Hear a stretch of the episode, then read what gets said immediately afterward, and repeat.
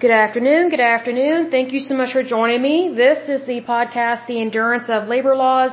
I am your lovely host, Lesley Sullivan, and today is episode 180, and we're going to take a look at these Superfund sites located in the state of Tennessee. So first of all, I'm going to list off all the counties where these Superfund sites are located. Then we're going to dive in specifically and look at the ones, first of all, that are current and active. Then we will list off the ones that are being proposed, being added to the list. So again, that means they are already a Superfund site.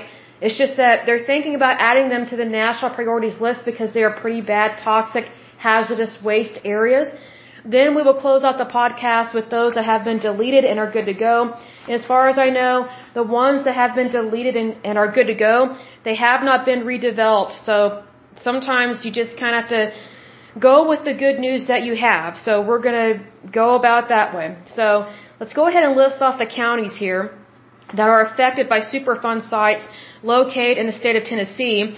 So we have the county of Crockett, Madison, Hamilton, Shelby, Coffee and Franklin, Shelby, Fayette, Roane, Polk, Shelby, Fayette, Madison, Shelby, Marshall, Wayne, Shelby, Carroll, Gibson, Lawrence, Shelby, Shelby, Roane, Anderson, Fayette, Shelby, Shelby, Knox, let's see, Hamilton, Hamilton, I think it's Hardman or Hardeman, however you pronounce that, Shelby and Hickman. So again, if your county has been listed multiple times, that means you have multiple Superfund sites in your county, in your area, and in your community, which is why this stuff is serious, not to freak out, just so that we can be aware of it and so that we can help the EPA and the federal government address these things and get them cleaned up because it's better to be safe than sorry. So let's go ahead and take a look at the ones that are current and active, meaning they are a problem. They are still not cleaned up. They're still sitting there causing an issue. The first one is Alamo contaminated groundwater. It's located in the county of Crockett. It was added to the list in 2011. The next one is American Creosote Works Jackson Plant. It's located in the county of Madison. It was added to the list in 1986. The next one is, let's see, Arlington Blending and Packaging. It's located in the county of Shelby. It was added to the list in 1987. The next one is Carrier Air Conditioning Company. It's located in the county of Shelby. It was added to the list in 1990. The next one is Clinch River Corporation. It is located in the county of Roane. It was added to the list in 2013. The next one is Copper Basin Mining District. It's located in the county of Polk. It doesn't give me a date of when it was added to the list, but it is still a problem, so it is still a concern. The next one is Former Custom Cleaners. I'm guessing dry cleaning. It's located in the county of Shelby. It was added to the list in 2017. The next one is ICG Johnston Yard. It is located in Shelby County. It doesn't give me a date of when it was added to the list, but it's still a problem and still an issue. The next one is Mallory Capacitor Company, located in Wayne County, added to the list in 1989. Next one is Memphis Defense Depot, DLA. It's located in the county of Shelby. It was added to the list in 1992. The next one is Milan Army Ammunition Plant. It's located in two counties. It's located in Carroll County and Gibson County. It was added to the list in 1987. Next one is Murray, Ohio dump. It is located in the county of Lawrence. Added to the list in 1983. Next one is National Fireworks. It's located in the county of Shelby. It doesn't give me a date, but it is current, it is active, and still a problem. Next one is Oak Ridge Reservation. This one was caused by the United States Department of Energy, unfortunately. this one is located in two different counties. It's located in Roane and Anderson County. It was added to the list in 1989. The next one is Rose, or sorry, not Rose, Ross Metals Incorporated. It's located in Fayette County. It was added to the list in 1997. The next one is 61 Industrial. It's located in the county of Shelby. It doesn't give me a date of when it was added to the list, but it is still current and active and still a problem, so that's not good. Next one is Smalley or Smalley uh, Piper. It's located in Shelby County. Let's see here. This one was added to the list in 2005. The next one is Smoky Mountain Smelters.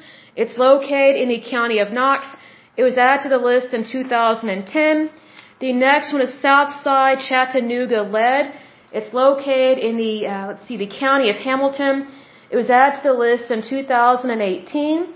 The next one is, I'm going to mispronounce this, but Valseco Chemical Corporation, Hardeman County, obviously located in Hardeman County. It was added to the list in 1983. The next one is Walker Machine Products Incorporated. It's located in Shelby County. It was added to the list in 2014. And the next and last one that is current and active is Wrigley Charcoal Plant.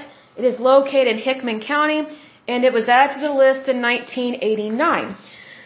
So next we're going to go over the ones that are being proposed, being added to the list. There's not very many, so that's, that's good at least. We don't have too many uh, sitting in limbo, not doing anything, not being addressed. The first one is Arnold Engineering Development Center. This one was caused by the United States Air Force. This one is located in two different counties. It's located in Coffee and Franklin. Let's see, this one was proposed being added to the list in 1994. It's still sitting there in limbo causing a problem, not getting addressed, and it is still an issue. I'm not happy to see that, especially when something is caused by the federal government, because I, I believe that the federal government, excuse me, I'm losing my voice a little bit.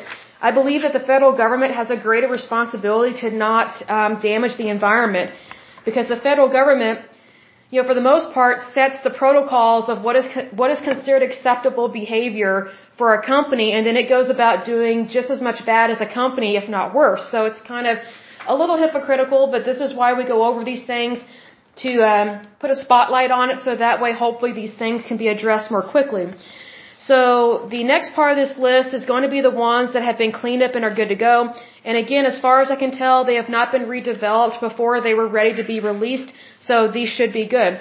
The first one is Amnicola Dump. It was located in the county of Hamilton. It was added to the list in 1983, was cleaned up and good to go as of 1996. The next one was Chemet Company. It was located in Fayette County. It was added to the list in 1994, cleaned up and good to go as of 1996. So it took about two years, but that's great. Better to get it done, so that's awesome. Hopefully they did so quickly, safely, and efficiently. The next one is Gallaway Pits. It was located in Fayette uh, County. It was added to the list in 1983, cleaned up and good to go as of 1996. The next one is ICG Iselin Railroad Yard. It was located in Madison County, added to the list in 1994, cleaned up and good to go as of 2002. Next one is Lewisburg Dump. Let's see here. It was located in the county of Marshall. It was added to the list in 1983, cleaned up and good to go as of 1996, so that's good. I wish they could have cleaned it up sooner, but it's better uh, sooner than later. At least it didn't take three, four, or five decades, right? So that's always good. Next one is North Hollywood Dump, uh, not to be located in California for sure. This one was located in the county of Shelby. It was added to the list in 1983, cleaned up and good to go as of 1997. Let me see here if there's another one, and there is. Um, the next one is Tennessee Products. It was located in Hamilton County. Added to the list in 1995, was cleaned up and good to go as of 2019. So that's fairly recent. Not too shabby there. But that is all that I have for the state of Tennessee. You know, their numbers and their issues are not as bad as the state of uh, South Carolina, so they've got that going for them. But I will go ahead and end this podcast. But as usual, until next time, I pray that you're happy, healthy, and whole, that you have a wonderful day and a wonderful week. Thank you so much. God bless and bye bye.